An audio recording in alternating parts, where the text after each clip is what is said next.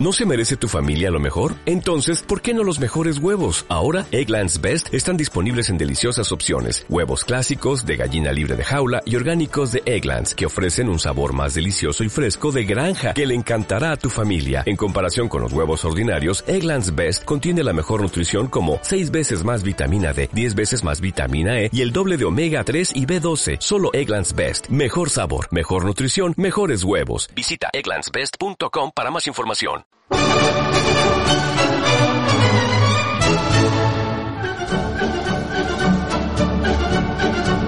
Bienvenidos a El Mundo en 20 Minutos.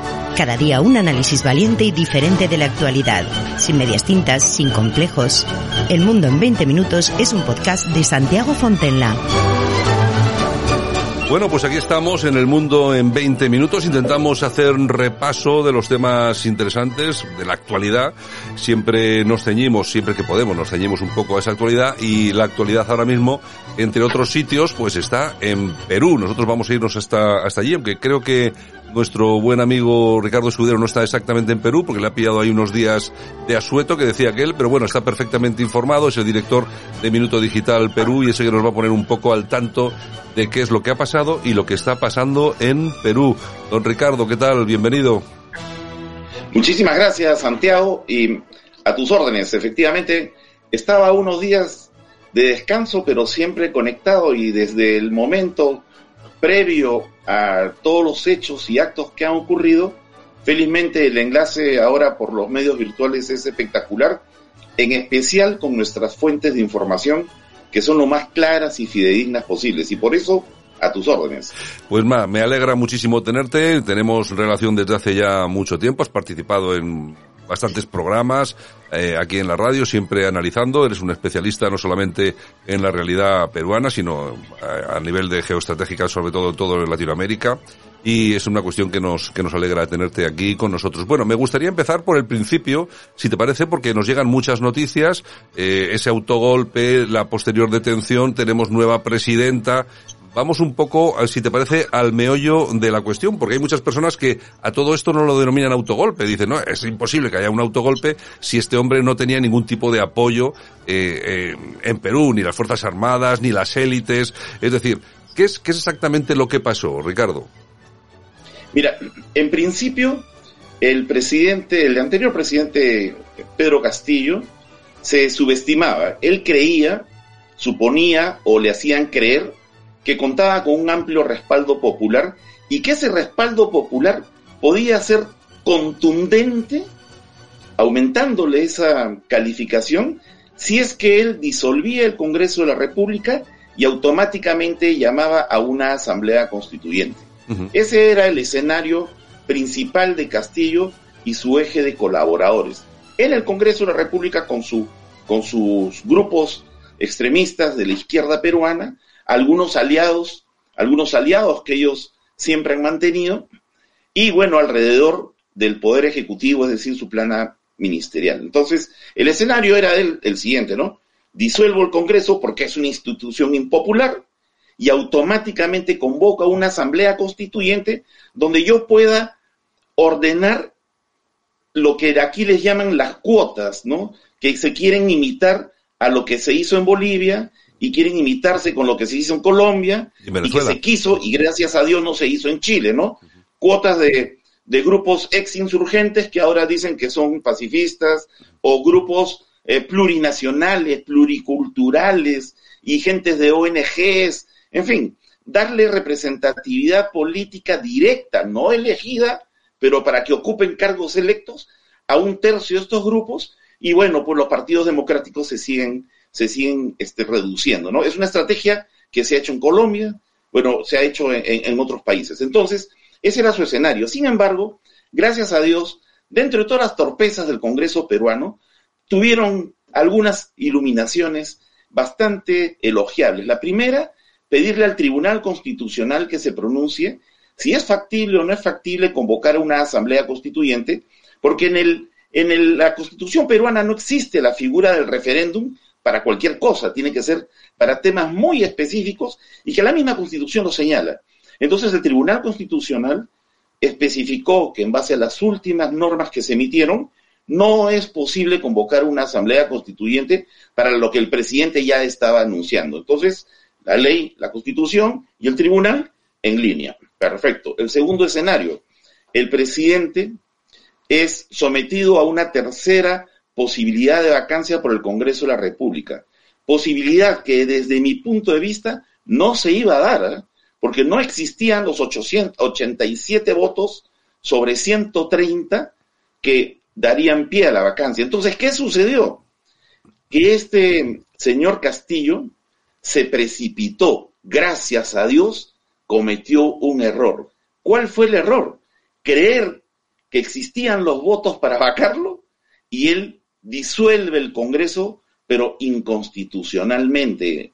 El Congreso solamente puede ser disuelto cuando eh, el Congreso eh, por sí mismo no le da el voto de confianza a dos gabinetes. No le da confianza a dos gabinetes, el presidente si desea disuelve el Congreso y convoca elecciones para el Congreso, ¿no? Y se libera de todos estos señores. Pero no, él tenía miedo y con sus asesores dijeron, no, me van a vacar y a mí, Pedro Castillo, dirigente comunista, rondero y todo ese tipo de cosas que él dice que es, no me la van a hacer. Así que los disuelvo. Muy bien, él disuelve el Congreso, pero para disolverlo necesita también la firma de todos los ministros en ejercicio. Y la mayoría de los ministros, casi todos, renunciaron de inmediato porque, porque la Constitución dice que los ministros son solidariamente responsables de los actos del presidente de la República, a menos que renuncien. Que acabas en la cárcel. acabas en la cárcel también. claro. Este, yo te acompaño, compadre, pero a la cárcel no, pues Está claro. Este, a cobrar sí, pero... hoy y, y, cobran fuerte. ¿eh? Entonces, fueron renunciando y al mismo tiempo, al mismo tiempo, el Congreso de la República tuvo el impulso que no había adquirido para conseguir no 87, sino 101 votos de 130. 101 votos de 130 y se adicionó el acto ilegal que había hecho el presidente de la República hasta ese entonces. Pero una, un par de perlas más que aumentaron en el collar, que fueron la primera, que las Fuerzas Armadas y la Policía Nacional, en una actitud que no se había visto y que no se esperaba, dieron su respaldo absoluto a la Constitución de la República y al cumplimiento correcto del Congreso para vacar y sacar al presidente, y negando al presidente en todos sus actos por ilegales. Y eso, eso fue fabuloso. Y añadido a ello fue que el gobierno de los Estados Unidos este, tiene una extraordinaria embajadora acá en el Perú, gracias a Dios, ¿no? Extraordinaria, de, fuerza. Eh, eh, transmitió la realidad que ocurría y fue el primer gobierno, no en expresar este, su apoyo a lo que venía, sino su rechazo a lo que estaba sucediendo, como protestó por, la, por el cierre del Congreso y le pidió, o sea, le solicitó, le aconsejó al presidente de la República que recapacitara en esa decisión inconstitucional que, bueno, no la hizo Castillo, ¿no? Y así otros gobiernos inmediatamente fueron apoyando la defensa del orden constitucional, porque de eso se trata, ¿no? Tiene que cumplirse la constitución de un país, sea bueno o no nos guste, hay que cumplirla. A mí me, me, parece que, el, que el Castillo ha sido bastante torpe, ¿no? Eh, este, Castillo es una persona que como todo comunista, no bien formado, no bien educado y de poco seso, ha cometido una secuencia de errores. Por eso, cuando se convoca a la tercera solicitud, se presenta la tercera solicitud de vacancia presidencial, los congresistas han, han tenido un acto de inteligencia, de no hacer ningún escándalo, de no decir absolutamente nada hasta la fecha de la convocatoria para el debate y votación. Y eso lo ha desesperado a este sinvergüenza de Castillo, perdonen la palabra, pero es la más decente que encuentro en este momento, a pesar de sus este, innumerables delitos. E, entonces, este se ha desesperado, pues, con su banda criminal. Se han desesperado y han dicho, no, te sacan, cierra el Congreso y no le avisó a las Fuerzas Armadas, porque ha debido consultar, ¿no? Oigan, voy a cerrar el Congreso, cuento o no cuento con su respaldo, eh, bajo qué condiciones, como sí lo hizo en determinada ocasión el expresidente Vizcarra, ¿no? Que ahí hizo todo un, un conjunto de cosas, pero que, que, no fueron muy correctas, que digamos, pero lo hizo. Bueno, y las Fuerzas Armadas no se metieron y fue para adelante, pero en este caso ya era agobiante cuatro cosas, muy agobiantes eran. La primera, la inestabilidad política cuyo efecto unas eh, inversiones nacionales y extranjeras había decaído a niveles históricos, ¿no? Sin inversión no funciona, sin gasolina no, no se mueve el auto, ¿no? Pero este carro no solamente le faltaba gasolina, sino que ya no teníamos ni faros para iluminar ni llantas para andar. Así estaba el Perú cada vez peor. Y, y gastándose la gente, los ciudadanos, la familia, las clases medias, sus ahorros. En segundo lugar, la inseguridad y la delincuencia han desbordado límites ya inimaginables también. ¿Por qué? Porque en esta delincuencia propia, nacional, de todo nivel, se tiene que contar, y esto no es hablar mal de los extranjeros, sino la realidad, tenemos un millón seiscientos mil venezolanos acá en el Perú. Y eso tiene costos también, ¿no? Porque de ese total hay, hay un grupo de, de gentes que se llaman, por ejemplo, mafias como el Tren de Aragua, que son organizaciones criminales de microcomercialización de drogas y menudeo de dinero, y ese millón seiscientos mil venezolanos se le suman trescientos mil colombianos. Y allí sí hay organizaciones criminales eh, bastante, bastante eh, violentas que han, han aumentado el caldo de cultivo de todo este drama que vive un padre de familia cuando sale a la calle no se sabe si vuelve o no vuelve, ¿no? Y, y, no tienen derecho a tener un país así. Nuestro gobierno y las gentes que han venido de mala manera. La inmigración buena, bienvenida, ¿no? La inmigración oscura no es conveniente, ¿no? Ustedes tienen ma mayor dolor que nosotros y, y sería largo conversar. Sí. El tercer punto, para acabarte esa parte, el tercer punto importante es que en los temas de, de, de políticas de educación y salud, siendo este señor, dice, un profesor, pero durante 27 años ha sido dirigente sindical cobrando lo que sus colegas le daban para hacer politiquería barata, este, la educación y la salud nunca han estado tan mal en la historia del país, nunca, jamás. Es un desastre. El abandono de los hospitales, las postas y los centros médicos, sobre todo en las zonas rurales, donde viven los más pobres entre los pobres. Es un insulto que la educación pública haya querido inmiscuirse en la educación privada, porque la educación privada la pagamos los papás de los que podemos y luchamos para ello, pero la educación pública desastrosa, atrasada, muchos planes que sí venían buenos para que de anteriores gobiernos fueron tirados al cesto de la basura. Y el último, el último punto es la institucionalidad. La institucionalidad en el Perú prácticamente no existe. Entonces, se pusieron los pantalones la fiscal de la Nación, Patricia Benavides, cuya actitud, cuya formación y cuyo temple y coraje han sido determinantes, determinantes para que los congresistas piensen más que en el dinero, en el país, ¿no? Ha sido determinante. Y junto a ella, jueces de la calidad del doctor Juan Carlos Checli, un juez supremo muy joven, muy, muy bien preparado, cuya valentía no ha dejado eh, sobrepasar las amenazas que le infringían los cobardes del gobierno y de los partidos de la alianza comunista que nos gobernaba. Ese es el gran escenario del Perú. Aquí el autogolpe se lo hizo este señor, pero tenía que ser legitimado pues, por sus ministros. Entonces los ministros lo dejaron de lado. Las Fuerzas Armadas dijeron, no me metan en problemas. Y, y el Congreso, ante eso, ante el cierre irresponsable, inconstitucional e ilegal de Pedro Castillo, el Congreso actuó y cumplió el debido proceso constitucional. ¿Cuál es el efecto en esto? Si Castillo tuviese respaldo popular, las calles y plazas estarían inundadas de gente protestando. No ha protestado ni el heladero porque está lloviendo. Así que no hay, no hay, no hay quien le compre una paleta de helados al pobre hombre. Y no ha protestado tampoco, mira, tampoco ha habido una reacción popular de, de fiesta, de celebración, porque no hay nada que celebrar ni que festejar cuando se cumple la Constitución. Eso ha sido. Ricardo, ahí mm, vamos a ver, eh, aquí hay una inestabilidad política en Perú de hace tiempo. Creo que en, eh, habéis tenido siete presidentes en seis años.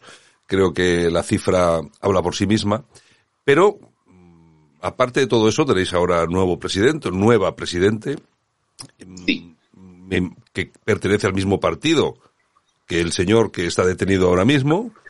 Es decir, que el, gran problema, es decir, os habéis quitado el, el, el, problema con nombre y apellido, pero el problema ideológico lo seguís teniendo, porque esta señora que es ahora presidente de, de vuestro país sigue siendo también comunista, ¿no? Tenemos ahí, ahí ha ocurrido un extraño fenómeno que evidentemente no, no nos, no nos, este, no nos alienta a poder decir que qué bueno que ha entrado la señora Boluarte, ¿no? La nueva presidenta del Perú. Tiene mucha razón. Ella entró en la fórmula presidencial con el señor Castillo, pero, pero comenzó a marcar distancia de él en algunos temas, como por ejemplo, y esto está este, verificado, por ejemplo, en la inversión privada. La señora Boluarte vive en una de las mejores zonas de Lima, si no la mejor, es de una posición económica bastante interesante, eh, tiene su nivel educativo en escuelas y universidades privadas, pero bueno, este, le tocó ser también de izquierda, sin embargo, sin embargo, ella fue nombrada incluso ministra de Estado, pero la fueron, la fueron apartando, la fueron apartando y fue expulsada del partido de gobierno. Expulsada del partido de gobierno y arrinconada. Para que no generara, generara tantos problemas, la mandaban al Foro Mundial de Davos, la mandaban, no sé, pues a un concierto en el Vaticano, eh, la mandaban de paseo a Corea del Sur. Entonces, la señora ha sido paseando por, por eventos de la FAO, del UNESCO, UNICEF, en fin, ¿no? gastándose, bueno, nuestro dinero, pero ha estado de paseo y yo creo que ha estado aprendiendo y escuchando algo de alguien que le ha podido jalar las orejas para que se dé cuenta. Y tan cierto es esto que ella había dicho a principio del gobierno que si lo vacaban a Castillo, ella dijo renuncio de inmediato, pero el considerarse la primera presidenta ¿no? como mujer en la historia del Perú, uno. Dos, el tener la posibilidad de revertir este desastre. Y tres, el seguir ganando lo que gana un político en el Perú es bien apetecible, de verdad que es bien apetecible, ¿no? ella quiere pasar a la historia seguramente y, quiere hacer algo para cambiar. Entonces, tiene solo tres escenarios. El primero es que la señora presidenta Dina Boluarte culmine el periodo presidencial como vicepresidenta, que le quedan más o menos tres años y algunos meses, ¿no? Y que convoque a un gabinete de representación nacional bajo una agenda mínima clara, precisa y contundente de corto plazo, porque acá no se puede hacer mediano y largo plazo, sino ahí sí nos vamos todos encima, no se quieren quedar para toda la vida. Así, una cosa concreta, precisa y punto. Y es fácil. Es fácil porque el motor de la economía está ávido de, activarse. Uno. Segundo escenario posible es que ella agarre y convoque a elecciones presidenciales en un plazo de seis meses, un año, y se hacen las elecciones presidenciales y congresales. Con lo cual, ella se lava las manos y listo, ¿no? Fue la presidencia, la transición democrática, entre comillas. Y el tercer escenario, que sería el más eh, el más probable en la escena de la izquierda peruana es que ella convoque a ministros de, de muy poco nivel, rechazados, o repita algunos de los que han estado y le provoque al Congreso que no acepte esos gabinetes y entonces con, con dos negativas de gabinetes ministeriales, ella disuelva el Congreso y se arme el zafarrancho en el Perú, ¿no?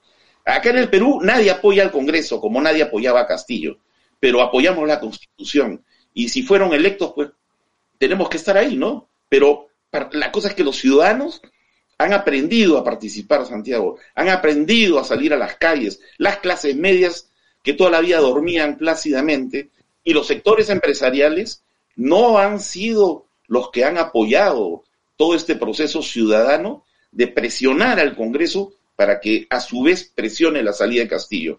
Entonces, ¿es una situación de mucha inestabilidad? Sí. Hemos tenido casi siete presidentes en muy pocos años, es cierto, pero absolutamente todos están siendo procesados por un poder judicial que se está sacudiendo la inmundicia y la corrupción, y por una fiscalía de la nación eh, realmente muy valiente, muy, muy valiente. No se casa con nadie esta, esta fiscal de la nación. Bueno, es que eso, eso sería, eso es lo bueno. ojalá pues, sucediese lo mismo en España, eh, que aquí donde el, el, gobierno nombra fiscales generales que son exministros de, o exministras de, del gobierno. Imagínate cómo están las cosas. Por cierto, y hablando, hablabas un poco de, del tema de la cárcel y cómo han sido procesados todos. Bueno, ¿qué es de Fujimori? Porque yo pensaba que eh, había salido de la cárcel. ¿Sigue todavía preso? Sí, él está preso y está en una... No, son celdas, son como unos pequeños chalets. Bueno, no puede salir de ahí, ¿no? Mm. Eh, por el nivel de presidente. Él está en el chalet número uno y Castillo está en el chalet número dos. Pero lo irónico, lo irónico es que este dirigente comunista que hablaba lo peor de Fujimori, que le decía dictador y que debería podrirse en esa cárcel y de esa cárcel nunca salir, es su vecino en la misma jaula. Oye, por cierto, vamos a ver, hablando de partidos políticos, eh, la izquierda gobernando en Perú, em, ¿cómo está en Perú la derecha? Los conservadores, la derecha, ¿qué partidos son los que tienen representación parlamentaria y cuál es el papel que están jugando? Mira, eh, eh, los partidos de centro derecha y de derecha, conservadores, eh, tienen una especie de alianza, ¿no? Es un nivel centro entre liberales, conservadores, porque acá hay una, hay una, hay una mezcla muy rara en el país de este tipo de cosas, pero, pero no tienen una organización nacional eficiente. No existe uno, dos o tres líderes de la derecha o centro derecha peruana. La misma Keiko Fujimori no tiene una constante actividad por la cual se pueda se le pueda señalar pues como líder, ¿no? Porque un líder no es un el candidato a la presidencia de la República que se presenta, termina las elecciones y se da a su casa no es un líder, pues el líder es un dirigente permanente, ¿no? Con la voz de todos, con la palabra de muchos y con el rostro de los que no están siendo vistos como debieran. Y tenemos que ganar en ese discurso a las izquierdas que todavía representan gran parte del electorado nacional, ¿no? Hay, así como hay una dispersión de grupos de izquierda, hay una dispersión de grupos de derecha, pero concentrados básicamente en Fuerza Popular del partido de los Fujimoristas, en Renovación Popular, el partido del nuevo alcalde de Lima que asume el primero de enero del próximo año, Rafael López Aliaga, él, él la tiene clara, no iba para presidente, no es un líder nacional, él iba como representante de la comunidad limeña, que bueno, somos 11 millones también en Lima, no es menospreciable. Bueno. ¿no? Es una buena persona, es un tipo que ha hecho de su vida mucho éxito, es un representante del Opus Dei en el Perú, mira que es, bien fuerte, ¿eh? y, y no le da miedo decir lo que piensa, lo que va a hacer y lo que ha hecho. Entonces, desde ese, desde ese nivel es, es muy respetado, pero era muy atacado por el gobierno y por todas las izquierdas subversivas, ¿no? y cuando digo izquierdas subversivas, por si acaso, es gente de sendero luminoso que ha estado en el gobierno y, cualquiera me podría pues, decir, oye Ricardo, pero si sendero luminoso acabó. No, no, la escoria nunca acaba. Y además, este, acá dicen, acá dicen los, los rezagos o remanentes del terrorismo. No, los terroristas, porque los rezagos de los años 80, 90 ya fueron pues exterminados casi todos, ¿no? Quedarán los abuelitos de los terroristas de esa época, o los nietos, ya. La, la, gente de este nivel este, ideológico tan enfermizo ha seguido haciendo su trabajo silenciosamente. Mira, el director del Servicio de Inteligencia Nacional del Perú ha sido un dirigente nacional de Sendero Luminoso en el Valle de los ríos, de los ríos Apurímac, N y Mantaro, la zona de la mayor producción del narcotráfico a nivel de América Latina en cocaína. Director de los servicios de inteligencia. El ministro del Interior, también militante de esos grupos con nombres nuevos, pero ligados a Sendero Luminoso. Y ellos han abogado por presos de Sendero Luminoso. Hemos, tenemos congresistas que ahí están las fotografías, pidiendo la legalización de, la coca, en fin. Toda esta, toda esta, ¿cómo podríamos decir, prole comunista, está haciendo un trabajo todavía intenso en los colegios, por eso se metieron en el sector educativo con tanta, pero tanta fuerza. Eh, han salido electos en, en el último proceso electoral, han salido electos muchos maestros de izquierda como alcaldes. En el Perú hay 1960 distritos y hay 25 regiones. Y están las ciudades capitales de región, son 25, donde hay alcaldes provinciales. Más del 50% son dirigentes de grupos de izquierda. No, del gobierno, de, de grupos de izquierda. Entonces, la labor de Fuerza Popular, la labor de renovación popular con el nuevo alcalde de Lima y los que queda de los grupos conservadores es la pelea cultural, no la pelea ideológica.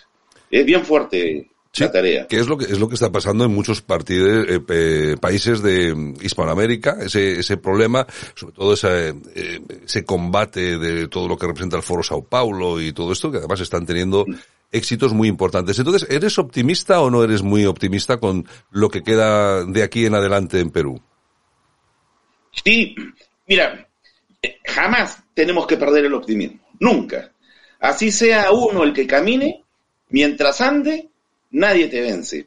Y, por ejemplo, te doy una, una sola demostración de orgullo nacional, ciudadano. Cuando este sinvergüenza sale de Palacio de Gobierno fugándose, ni siquiera sacaron maletas, en bolsas de plástico llevaron la ropa y todo lo que se podían robar, no sé, la cruz de Pizarro, en fin, todo se lo llevaban en una camioneta como eh, ladrones, ¿no? Que se escapan. Iban por las calles. Ricardo, es decir, que eh, cuando a él le detienen, él tenía eh, algunas algunas propiedades que se que se estaba llevando. es decir, él se llevaba, mira, él sale de Palacio de Gobierno y en bolsas de plástico meten una serie de cosas y, su ropa, no sé, pues el cepillo de dientes, zapatillas, y se van, ¿no? Y salen hacia la Embajada de México.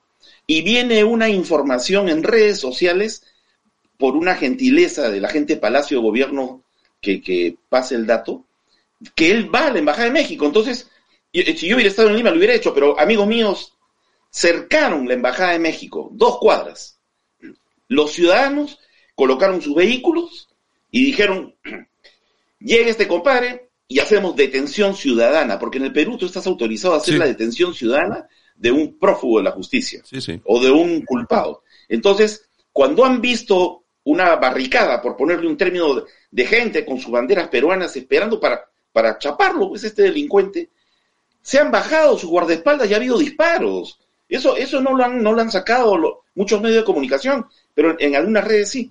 Ha habido disparos, felizmente no hubo, no hubo víctimas. Han retrocedido en esa avenida del distrito de San Isidro y se ha escapado este tipo. Y escapándose que estaba, la policía indignada, la Policía Nacional del Perú, no, lo ha intervenido. Lo ha intervenido y lo han derivado a la prefectura. A su familia se le, se le ha puesto a buen recaudo con protección porque en principio, en principio solamente, bueno, no tienen la culpa, ¿no? Porque además la orden era contra él, chapar al principal. Pero la, familia debe ser procesada en estos días también, porque la esposa está comprometida en delitos graves. La hija, entre comillas, hija, cuñada, pero que pues, hay una cosa, hay una historia de amor pero medio rara, también está implicada. El hijo es otro, otro pericote, es una familia, pero ¿sabes qué? Estos son ladrones de 10 soles, de 10 euros. Sí no, no son este tipo Odebrecht, ¿no? De 300 millones, pero son ladrones, pues, porque si le quitas el pan al más pobre, eres tan ladrón como el que le quita un millón de panes a un millón de ciudadanos, ¿no? Pero se lleva pues los 100 en una. Entonces, ahí en la prefectura fue un ex primer ministro a darle su apoyo moral y todo, y también lo, también lo metieron adentro al otro, porque estaba metido en la colada. Claro. Entonces, ahí ha ido la fiscal de la nación, con la fiscal provincial de turno, lo han, lo han entrevistado, han ordenado la, el traslado a la, a la prisión donde también se encuentra Fujimori y el juez Juan Carlos Checli ya ordenó de inmediato su detención preliminar por 36 meses. Preliminar.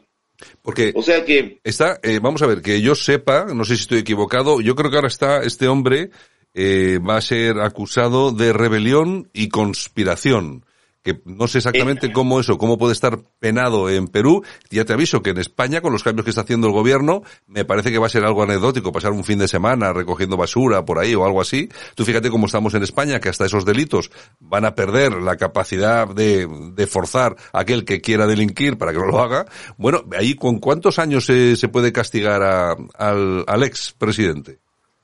Bueno, aquí, gracias a Dios, existe la suma de delitos. Él tiene 51 procesos judiciales, 51 carpetas fiscales. De antes ya, es decir, venía ya de antes. Sí, sí, pero solamente por el delito de sedición y rebelión y, y, y además por haber disuelto inconstitucionalmente e impedido el funcionamiento del Congreso de la República, aproximadamente él debe recibir una condena de 35 años e inhabilitación perpetua para el ejercicio de la función pública.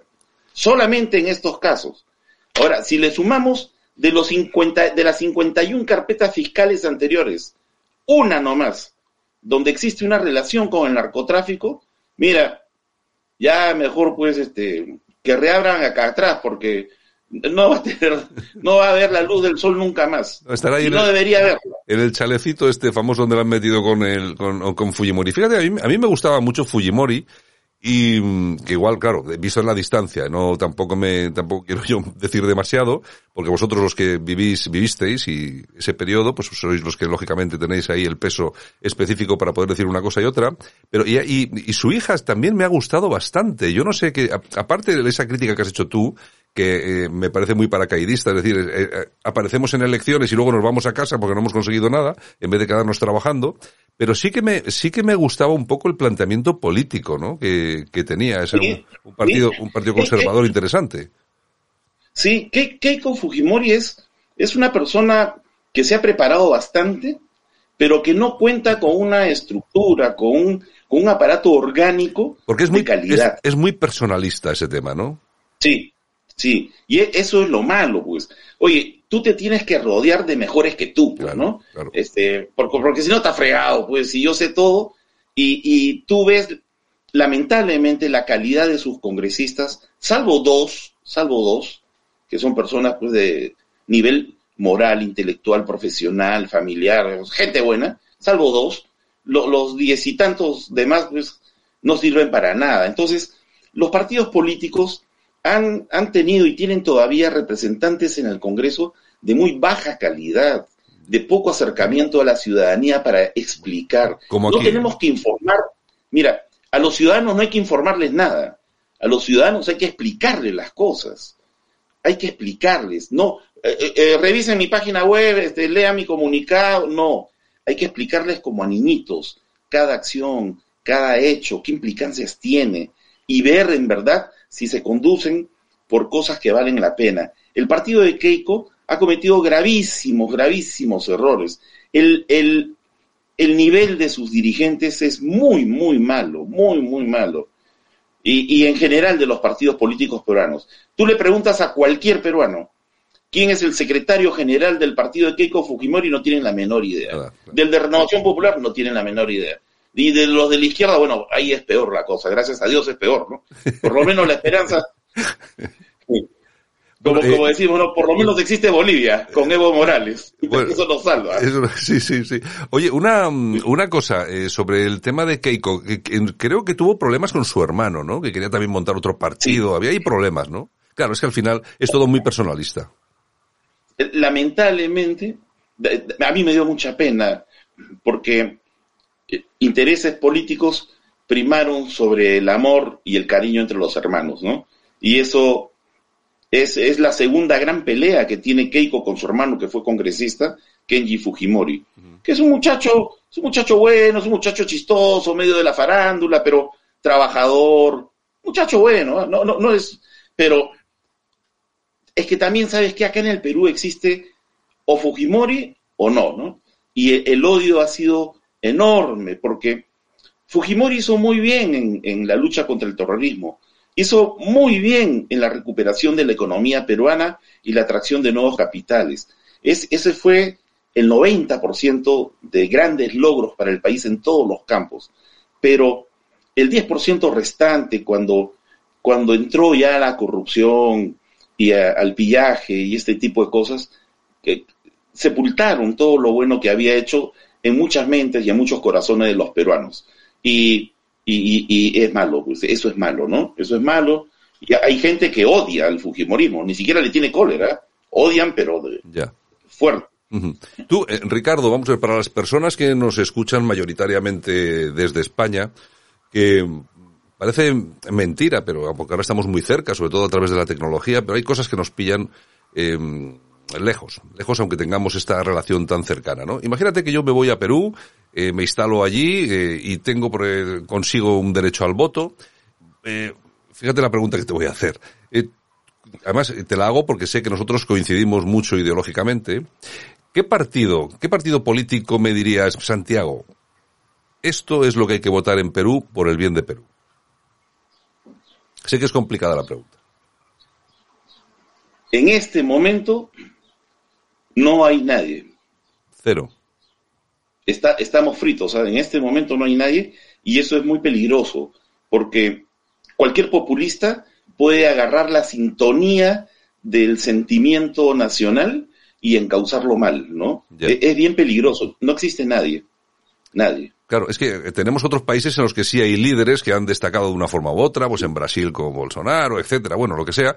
Pero claro, es que no todos los países tienen líderes, como bien, como bien dices, que sean asequibles al, eh, al, al, ciudadano para poder, para poder entenderlo y para poder votarlo. Nos estabas comentando el tema de Keiko, que yo creo que podría ser una cosa ese, su partido un poco más cercano, pero y, claro, al final te estás viendo que son paracaidistas y al final no, no, no dan, no ofrecen ninguna, ninguna garantía. Pues hombre, no lo tenéis nada bien, a no ser que, a no ser que surja algo, la verdad que lo tenéis complicadillo, porque entre, me imagino que una derecha bastante eh, pobre, vamos a decirlo así, y una izquierda como la que tenéis, potente y que excepto este hombre, pero yo creo que sabe lo que tiene que hacer porque viene bien adiestrada de otros sitios, lo, tenéis, lo tenéis complicado. Sí, verdaderamente complicado. Hay una eh, diversidad de agrupaciones y, y la, el sistema electoral, las leyes electorales fueron muy mal reformuladas. Entonces tú con 24 mil firmas puedes tener una agrupación de nivel nacional, pues, ¿no?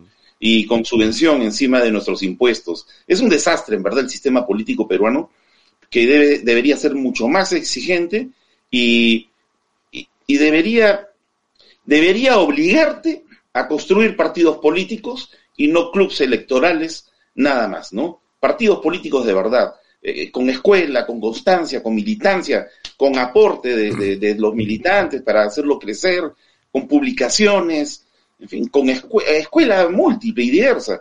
Pero acá pues se pueden juntar un grupo de gentes, consiguen las firmas, logran su inscripción y se juegan a la lotería. Porque así salen algunos presidentes acá. Yeah, yeah. Es la lotería electoral. Chapan en un momento de la campaña casi al... Mira, Castillo, hasta un mes antes del día de las elecciones, tenía 2%, 2% de 18 candidatos, dos. Estaba Keiko adelante con Rafael López Aliaga y Hernando de Soto. Y, y un populista de izquierda por ahí, es la Verónica Mendoza, la terrorista esta también. Estaban ahí en la jugada. Y Castillo, no sé cómo, no sé qué hicieron, pero tuvo algunos aciertos y en, comenzó a entrar en sintonía desde las zonas rurales con un mensaje bien sencillo que puede parecer estúpido, ¿ah? pero, pero fue el mensaje, ¿no? No más pobres en un país rico. Y esa fue la frase que se le metió a la gran masa que asistió el día de las elecciones a votar por este pobre diablo. Y tú le preguntabas a cualquiera, ¿pero qué ofrece? No más pobres en un país rico. Ya está. Escucha, pero ese es... Nada más. Mira, mira, qué simple se le corta la vida a la esperanza de un pueblo con una frase tan estúpida, por cierto, ¿no? Tontísima, pues. Ricardo, vamos, eh, para, para acabar, me gustaría hacerte una, una pregunta fuera ya de este, de este tema, que creo que nos lo has explicado bastante bien. Mm, me gustaría saber, sobre todo, por esa sensación que tenemos en España de que hemos cambiado de escenario, ¿no? Ese escenario en el que España era considerada la madre patria y nosotros teníamos una relación tan cercana con, con Hispanoamérica. De hecho, no hace demasiado, demasiados años, eh, cuando murió el, cuando murió Francisco Franco, hasta que murió Francisco Franco, hay que recordar que la mayoría de países eh, hispanoamericanos, los ciudadanos tenían una serie de derechos también en España, ¿eh? como por ejemplo el tema de ciudadanía y tal igual, no es como ahora con tanto papeleo, sino que automáticamente, es decir, fíjate qué cercana era la, qué cercana era la relación y ahora hemos pasado, por lo menos la sensación que tenemos en España, hemos eh, pasado a ser los más odiados, ¿no?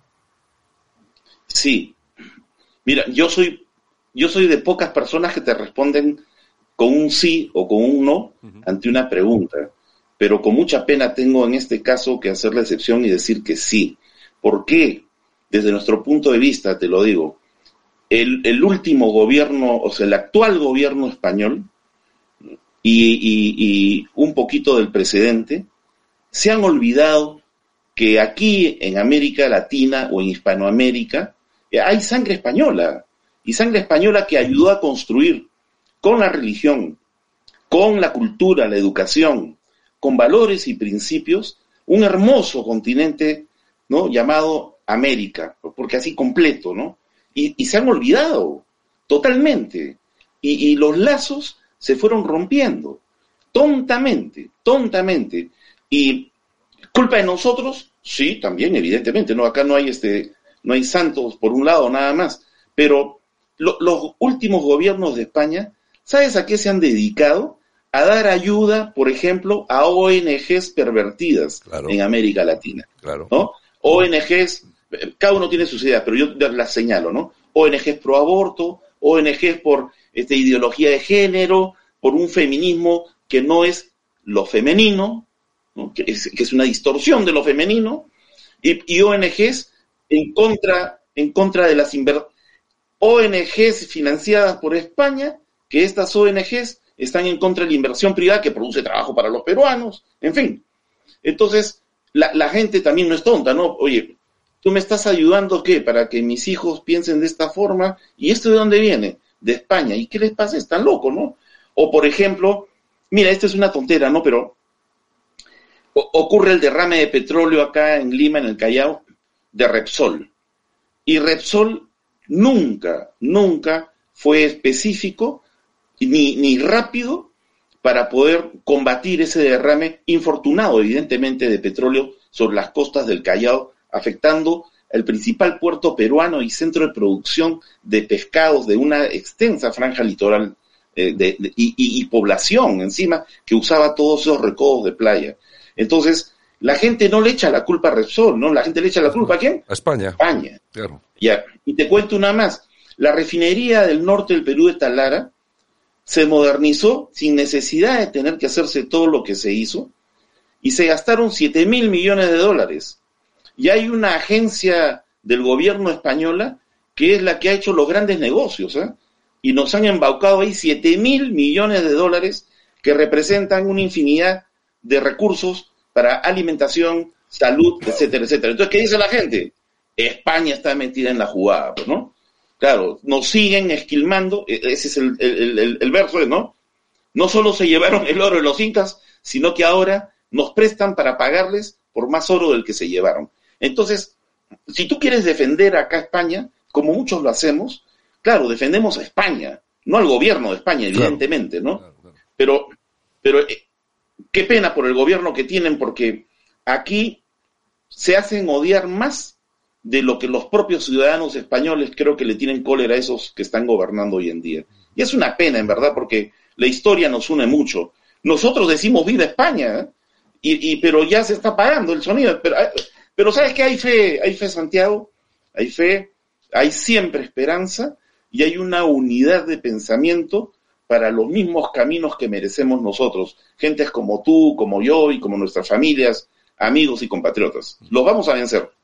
Bueno, ya veremos. Eh, no soy yo muy optimista porque mm, tú, claro, me describes la situación que tenéis en Perú. Bueno, bueno, es que la situación que tenemos en España no sé yo si es peor. Eh, vamos a ver, ahí habéis tenido un autogolpe, pero yo creo que aquí vivimos autogolpes en determinadas cosas cada dos por tres, porque, porque eh, es, es increíble en política vivir lo que estamos viviendo en este país, con, intent, con intentos de golpe de Estado en Cataluña, que se cambien las leyes para sacar a esa gente de la cárcel, a los que han robado.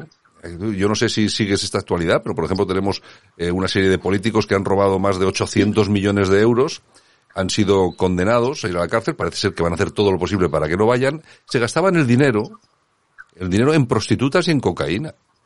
Y eh, hemos visto manifestaciones aquí en la calle. No, la gente no sale, la gente está indignada, pero en el bar. ¿Eh? Mientras toma el café en el bar o mientras toma... Eso, está indignada. Pero luego, a la hora de votar, se sigue votando, eh, las encuestas lo, lo están diciendo, se sigue votando mucho a la izquierda, y ellos han sido, han tenido la capacidad de entrar en las cabecitas, sobre todo de la gente joven, sí. a través de mil, de mil historias, toda esa, lo que decías tú, todo este rollo woke, LGTBI, etcétera, etcétera, y es de muy difícil eh, reversión. Es decir, revertir este asunto va a ser absolutamente complicado. Ya veremos a ver qué es lo que pasa.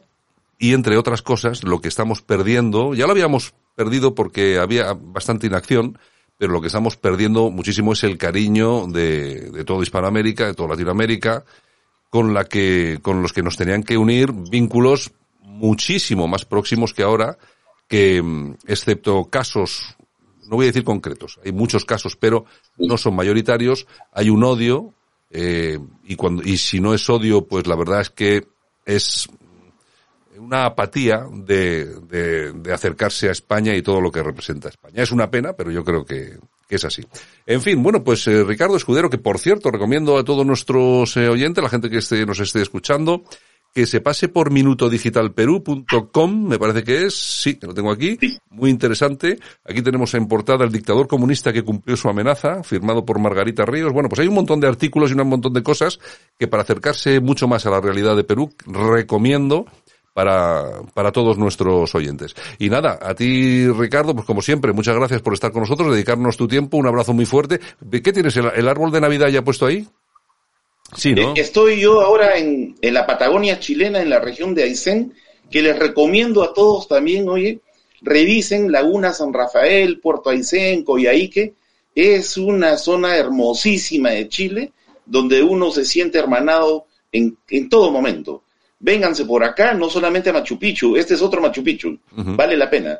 En fin. Así que acá en la casa donde estoy, con buenos amigos, este, compartiendo la alegría. Un fuerte abrazo para ti, para toda España y siempre con fuerza viva España que pronto vamos a limpiar la casa y tenerla como merece con gente buena y a los demás, bueno, ya saben a dónde van a terminar.